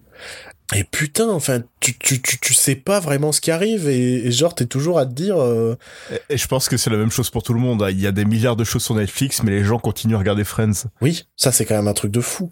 En fait, il y a plein de trucs que je veux regarder, mais c'est tellement plus exceptionnel que je me force plus à les regarder. Euh, un truc qui est simple, c'est, euh, je pense à la série Fringe. Quand elle avait été annoncée, Ouais. ça a été le truc que j'ai le plus attendu à la télévision. Parce que j'étais pas de la génération X-Files et qu'on m'annonçait un peu le nouveau X-Files de cette génération. Et j'étais en mode, euh, oh yes, il faut que je regarde dès le premier épisode et je vais être, enfin, je vais le regarder légalement, bien évidemment, dès, sa, Ah. dès sa sortie. Et il y avait- et TF1. il y avait ce truc absolument événementiel et, et, et j'attendais comme un fou euh, ma série. Là, j'ai l'impression que tout- toutes les semaines, t'as 10 nouvelles séries qui arrivent et t'es en mode. Je sais pas la foi. C'est pour ça que quand, quand on a fait notre bilan de 2018 et que je me suis demandé qu'est-ce que j'attendais pour 2019 et, et j'ai galéré à trouver des trucs. Mais je pense que c'est vraiment parce qu'il y a tellement de trucs qui sortent maintenant que je suis en mode pff, je vais les voir ou de toute façon les films qui sortent au ciné j'irai les voir. Mais j'ai perdu cette notion d'événementiel et d'exceptionnel Mhm. de la sortie de ma série ou la sortie de mon film. Mhm. Et, et ça fait chier. Et c'est peut-être pour ça qu'un des films que j'ai préféré dernièrement, c'est un film que j'ai regardé au pif sur Netflix à 3 heures du mat parce que je faisais de l'insomnie. T'as vu cette transition professionnelle ou pas Mhm. Et, Putain, on est les boss du podcast. et ce quoi. film s'appelle Paddleton. Oh, il va encore nous parler de son son de merde, là. Non, c'est pas Paddington, Joël. Quel gag extraordinaire. Yes C'est Paddleton, euh, qui est un film réalisé par Alexandre Lehmann, mais c'est surtout un film de l'écurie euh, Duplass. Donc les frères Duplass, c'est des comédiens, producteurs, scénaristes américains indépendants. Faut retenir le mot indépendant parce qu'ils insistent toujours là-dessus. Sur quel mot? Indépendant.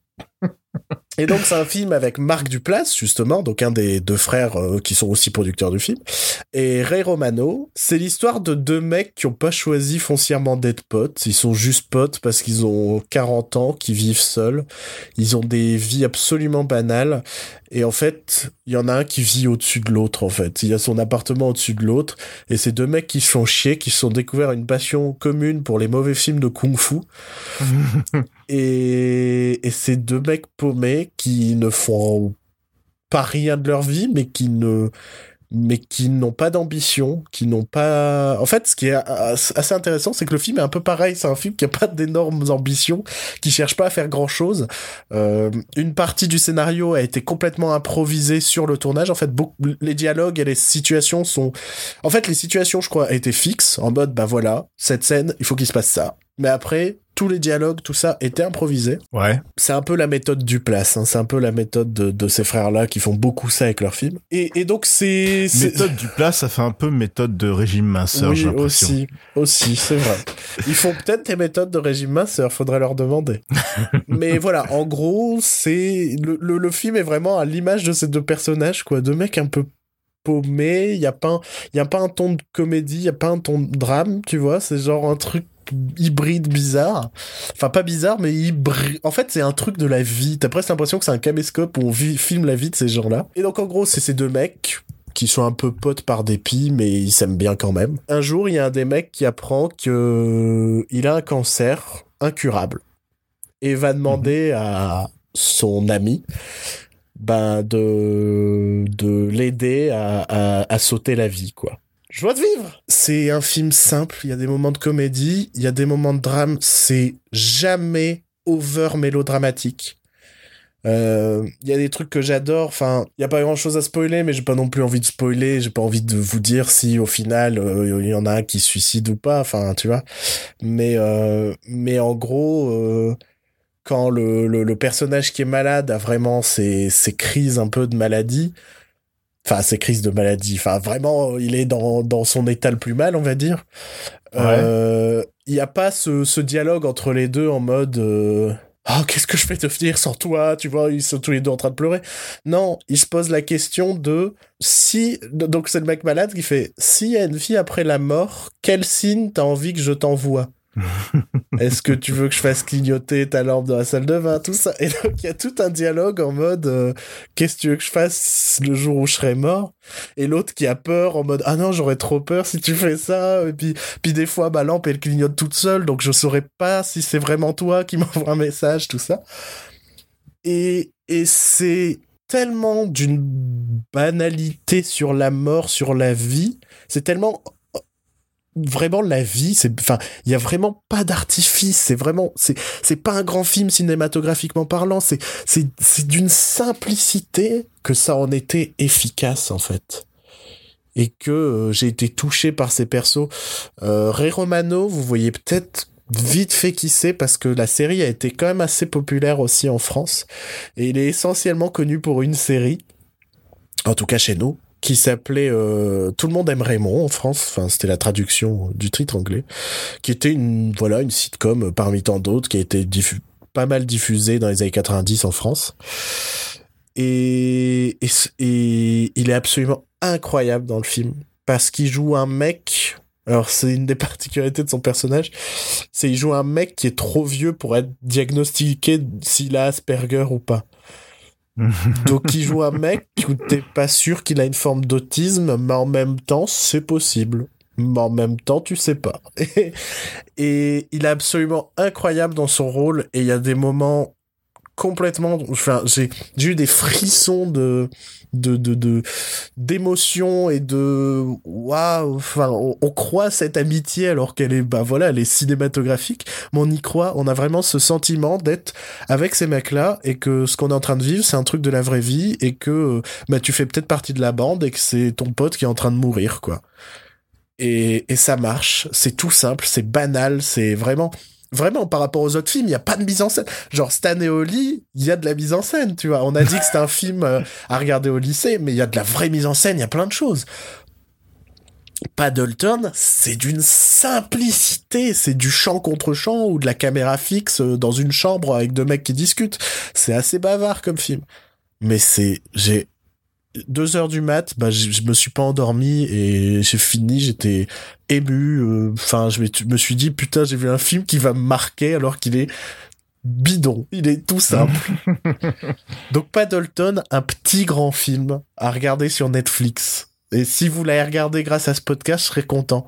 Bah, je pense pas qu'il ait des gros chiffres, ce film. Ah. T'as rien vu, toi, sur Netflix? J'ai vu La Terre à plat. Ah Euh, maintenant que tu me dis ça, maintenant que tu me demandes, oui, j'ai Bah vu, super. j'ai vu La Terre à plat, donc le documentaire sur les platistes. Mais tu l'as vu euh, parce que c'était conviction, c'est ça? Bah évidemment, la Terre est plate. Écoute. Et les extrémités de la planète, c'est un mur de 60 mètres de glace qui est fait pour pas qu'on passe. Le pôle sud, c'est ça. Incroyable. Non, mais c'était un film à la fois très énervant et en même temps très touchant. Ça donne ce point de vue, euh, un nouveau point de vue sur ces gens un peu tarés. Ouais. Euh, donc euh, la première moitié du film, t'as juste envie de les baffer parce que voilà, ils sont absolument sûrs de leur conviction, la Terre est plate et on nous ment. Tu sais, hein, ils nous mentent. Mhm. Tu sais, eux ils nous mentent, Mhm. pour- ils nous disent que la Terre est ronde, mais en fait elle est plate. Mhm. Et c'est quoi vraiment l'intérêt de cette co- de, de cette conspiration? Pourquoi on nous dit que la Terre est ronde alors qu'elle est plate? À part euh, l'argent, mais c'est quoi l'argent à se faire dedans? Bah, parce que c'est le, c'est le lobby des globes que tu mets, que t'achètes à ton fils quand tu sais pas quoi lui acheter quand il est petit et Oh qu'il rentre merde, au collège. Je savais pas que c'était aussi puissant, C'est putain. le lobby des globes. Ils veulent plus, ils vont pas vendre des assiettes. Il faudrait refaire toute l'industrie du milieu, quoi. Non, mais voilà, donc t'as juste envie de les baffer pendant euh, trois quarts d'heure. Et après, tu te rends compte que c'est c'est juste des gens qui sont seuls et tristes et qu'ils ont besoin de faire partie d'un d'un groupe et de de- d'avoir cette impression de de faire partie d'un mouvement euh, qui est plus grand que qu'eux, quoi. Et ça se comprend, quoi. Ça peut se comprendre dans ce dans ce monde où tout se perd. Bref. Ouais, c'est deux paumés, quoi. C'est un peu le point commun qu'il y a avec mon film d'avant. Il y a, franchement, les deux persos du film d'avant, ils peuvent être platistes. C'est deux paumés qui n'ont pas d'existence particulière, quoi. Et ouais, c'est vraiment ça euh, ce que montre la, le documentaire. Et bon, t'as quand même une sacrée bande de connards dedans. T'as un mec euh, qui est surnommé l'évangéliste. Euh, la première fois qu'on le voit dans le documentaire, il est en train de faire du, euh, il est en train de jongler des balles de ping-pong avec des marteaux parce que ça permet de, de rester concentré. Et après, il commence à nous parler des, euh, des vaccins qui, qui rend autiste, euh, des traînées d'avions qui sont, qui, euh, qui, qui aspergent le monde de, de poison, là, tu sais, les chemtrails, tout ça. Bon, et tu, bon, tu dis que ce mec c'est un gros connard. Mais je serais tellement devenu fou. Enfin, moi, je, moi, moi, je peux pas regarder ce documentaire parce que je sais que je vais m'énerver premier degré et que je vais casser mon écran, quoi. Ah non, j'ai, failli, je me suis retenu aussi. Hein. Ouais. Et euh, bon après, euh, t'as des gens qui qui sont juste paumés, voilà quoi. Et euh, ce qui était très drôle par contre dans ce film, c'est que même s'ils ont, des, c'est des gens qui sont créatifs, hein, ils ont quand même la curiosité de faire des expériences, tout ça. Mais euh, le but d'une expérience scientifique, c'est de pouvoir prouver si t'as faux ou t'as tort. Ok. enfin, si t'as faux ou t'as, ou t'as raison je plutôt. vois où tu vas, tu m'en as déjà que- parlé. hein. Sauf que ces expériences, toutes les expériences qu'ils font prouvent que bah c'est ils ont tort quoi. Et à chaque fois ils se disent ah bon bah c'est qu'on a une on a fait une erreur quelque part donc on va recommencer. Et ils recommencent et c'est c'est encore les mêmes résultats tout ça. Et au final bah non ils refusent euh, ils refusent le résultat ils continuent à se dire que que la Terre est plate et que en fait c'est autre chose. Enfin ils détournent les résultats pour pouvoir euh, prouver leur conviction quoi. Euh, donc t'as ce côté là qui est toujours aussi chiant. Mais Ouais. euh, ouais, le point de vue de, de personnes paumées qui cherchent à avoir des amis et à faire partie de quelque chose, c'était très intéressant. Ok. Est-ce que tu conseilles de le regarder sur Netflix? On va conseiller des petits trucs à regarder sur Netflix euh, comme oui, ça. ouais, je vous conseille. Il dure une heure et demie, c'est court, c'est euh, franchement, c'est peut-être des gros débiles, mais c'est quand même de moins gros connards que ceux de Fire, du Fire Festival par exemple, Ah ouais, ouais, ouais. J'avais envie de les frapper aussi. T'as raison. parce que eux ils le méritaient toute leur merde. Ah, incroyable. incroyable. Non, c'est- on en a ouais, jamais parlé de ce doc, euh, mais de toute façon, pff, tout le monde en a parlé Non. sur Internet. c'est ouais. c'est ça. Mais qu'est-ce que c'était incroyable cette histoire? Si vous ne savez pas de quoi, de quoi on parle, cherchez, euh, je sais plus le titre qu'il a sur Netflix, mais cherchez Fire Ouais, Fire, Festival. Fire. Euh, Fa- c'est Fire Fire. avec un Y. Ouais, c'est un documentaire incroyable pour montrer la, la, la, la, la stupidité des gens riches. Euh, on parlait de trucs stupides et de Netflix. Je vais, par- je vais finir rapidement sur un, un film que j'ai vu. Et, et ce qui est plus intéressant, c'est les raisons pour lesquelles je les ai vus que le film en lui-même. c'est un thriller qui s'appelle Serenity, qui a quand même un casting pas dégueulasse avec Anna Tawai et euh, Matthew McConaughey Ah. dans les rôles principaux. Alright, alright, alright. Euh, c'est l'histoire d'un, d'un, d'un pêcheur qui est obsédé, euh, qui est obsédé par euh, ces big fish un peu, par ce gros poisson qu'il n'arrive pas à pêcher depuis des années en mer. Uh-huh. Et, et un jour, son ex-femme euh, revient en ville et elle lui demande de l'aide. Elle lui demande de euh, tuer son mari euh, contre une euh, contre une somme d'argent euh, énorme. Voilà. C'est le pitch de base du film. Je l'ai regardé parce que si chez nous, il est sorti directement sur Netflix, aux États-Unis, je crois qu'il est sorti en salle, et au moment de, au moment de sa sortie, il y avait plein d'articles qui sortaient. Il a pas fait le tour de festival en Si, plus si, si, si. Et, et quand ce film est sorti, c'était en mode, il faut absolument que vous voyez ce film. le twist de fin est le plus teubé de l'histoire du cinéma. tu vois. oh putain. oh putain, faut que je vois ce truc. Et quand tu regardes la bande-annonce, tu peux clairement pas deviner quel va être le, le twist de fin. Et, et donc voilà, j'avais vu la bande-annonce, je m'étais dit putain, j'ai trop envie de savoir parce que t'avais vraiment plein d'articles qui sortaient, qui te spoilaient la fin en mode putain, on est obligé de vous le dire parce que il faut, il faut que vous sachiez ce qui se passe dans le film. Par contre, bah en fait, je sais pas si le film a été remonté depuis ou s'il a toujours été sous cette forme, mais je suis pas sûr qu'on puisse parler en réalité de twist de fin.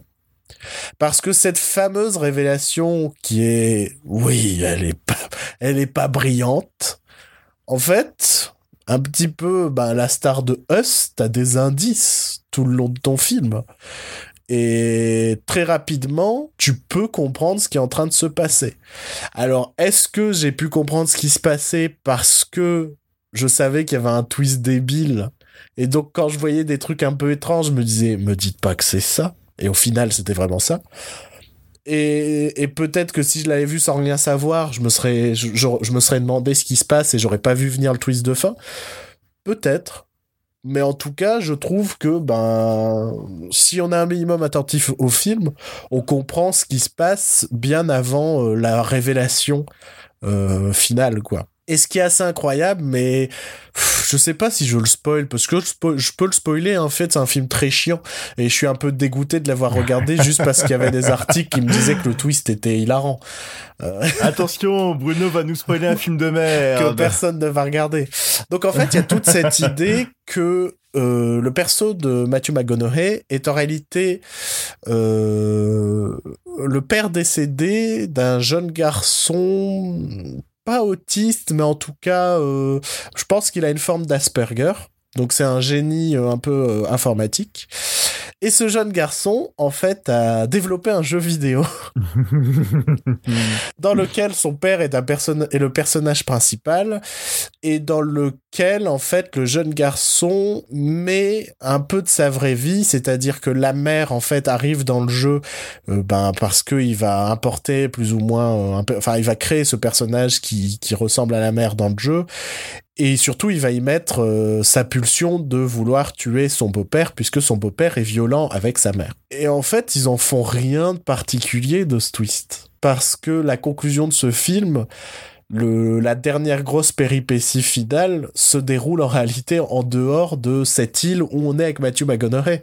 Parce que nous, la plupart du temps, on est sur l'île, en fait. Enfin, 90% du, film se passe dans le jeu. Et ils en font rien de ce délire de on est dans un jeu vidéo et on va essayer d'en faire quelque chose quand Matthew McConaughey comprend qu'il est dans un jeu vidéo, enfin quand on lui dit carrément qu'il est dans un jeu vidéo, euh, déjà je me suis dit, est-ce qu'un personnage de jeu vidéo comprendrait qu'il est un personnage de jeu vidéo si, enfin voilà. Bon, je me suis posé ce genre de questions, mais admettons, euh, ils en font rien. Enfin, ils... T'auras ta réponse dans le prochain film de Ryan Reynolds. mais euh... Pas celui sur euh, pas Pikachu, mais il fait un film où il va jouer un personnage ouais, de je jeu me vidéo. souviens, qui- mais je pense, je pense que ça va pas être génial, mais bon, c'est pas grave. mais euh, mais oui, ils en font rien de ce twist-là parce qu'en fait, la conclusion, c'est que ce jeune génie d'informatique va finir par réellement tuer son beau-père qui battait sa mère, quoi. Et donc la la péripétie finale se passe en dehors du jeu. Et donc tu te retrouves à te dire, bah on a passé 90% de ton film sur cette île avec Matthew McConaughey en mode, Hum, qu'est-ce qui se passe? C'est bien mystérieux. Pourquoi il y a un Ce, ce genre de truc là, ce, ce film, c'est pas un nouveau genre qui fait euh, de film qui fait euh, où il y a aussi euh, Book of Henry dedans. Où l'histoire c'est un, un garçon qui a peut-être euh, une forme d'autisme et qui va buter quelqu'un de violent. Putain, c'est fou, j'avais pas fait le parallèle avec euh, Book of Henry.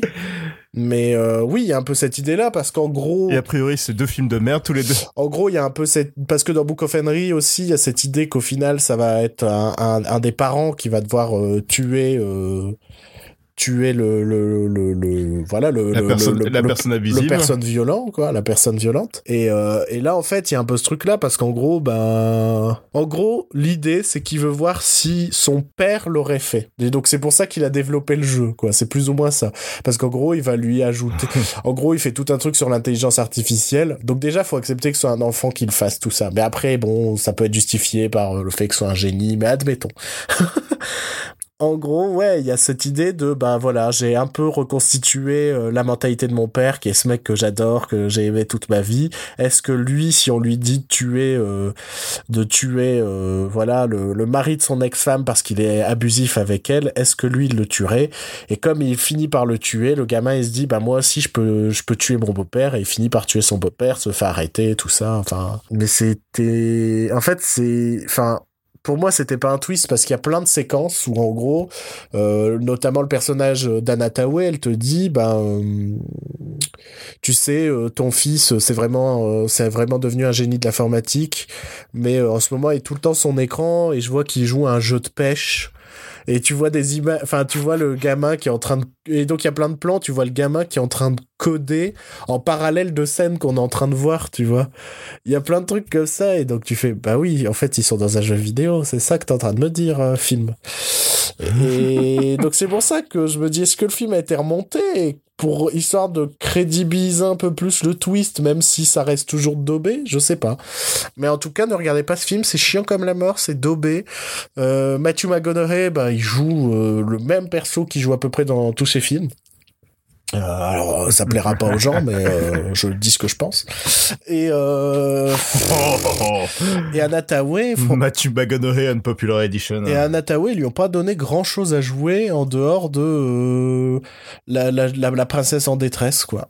C'est littéralement ça. C'est surtout si Ah, c'est un personnage de jeu vidéo.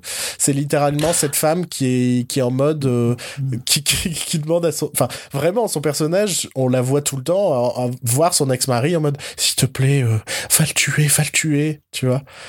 Et, et c'est littéralement une princesse en détresse, quoi. Enfin, bon. Donc je ne conseille pas Serenity. Par contre, je connais quelqu'un qui voudrait nous, nous conseiller un film, et, et, ou, ou pas, parce qu'on sait pas. Mais en tout cas, elle veut parler d'un film qui a été notamment oscarisé cette année en tant que meilleur documentaire, si je me trompe pas. Et on, Ouais. et on l'écoute tout de suite.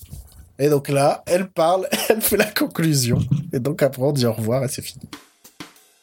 Música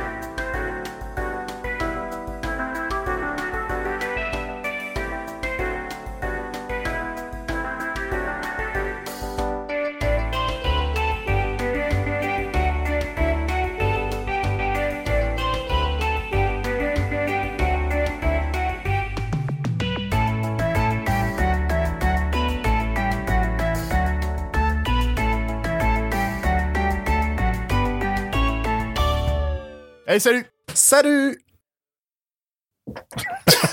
C'est une fin d'émission. Je vais bien lui préciser qu'elle a dit au revoir. Bon, je coupe.